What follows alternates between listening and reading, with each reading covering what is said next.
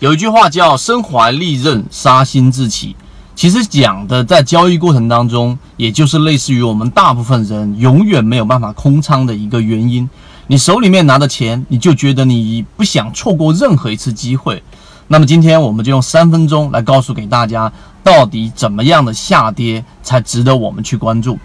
啊，我们今天就罗列出我们的盈利模式当中的标准化的东西。第一点，啊，第四点当中第一小点。就是个股一定是不要跌破智能辅助线的趋势线，为什么？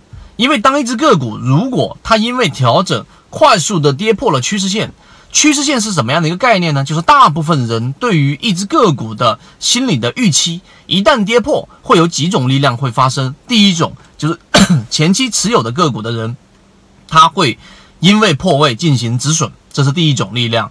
第二种力量。观望的资金，由于已经跌破了我们所说的趋势线啊，你看平常的趋势线也好看，我们所说的智能辅助线的主力成本也好，一旦跌破，那么外围关注的资金，它所进场的欲望就会大大的降低。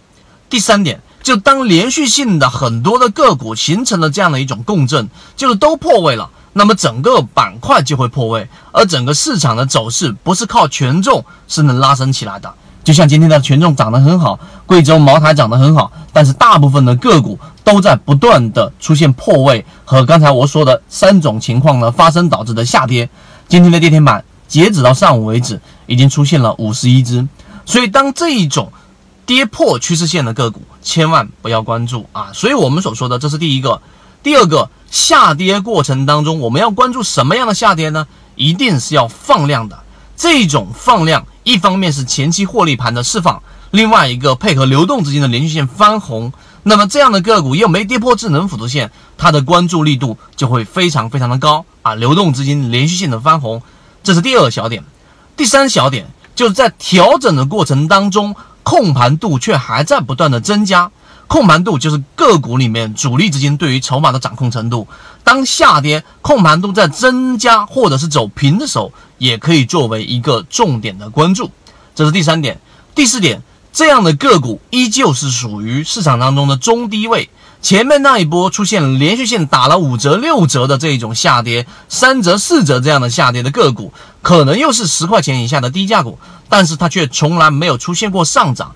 我们说过，牛市的上涨它一定会消灭低价股，极少数的个股是不会上涨的。所以第四个小点就是这样的个股还处于中低位，那么好，它就一定是可以作为我们重点关注的对象。以目前为止，我们的筛选已经出现了三只这样的个股。那这样的个股呢，在未来的一周到两周，我们都会去持续性的去跟踪和关注。那如果你想要学习这个盈利模式，并且想知道这三只个股符合信号的标准的，想做一个参考。那么可以找到我们圈子。今天三分钟，希望对各位有所帮助。好，各位再见。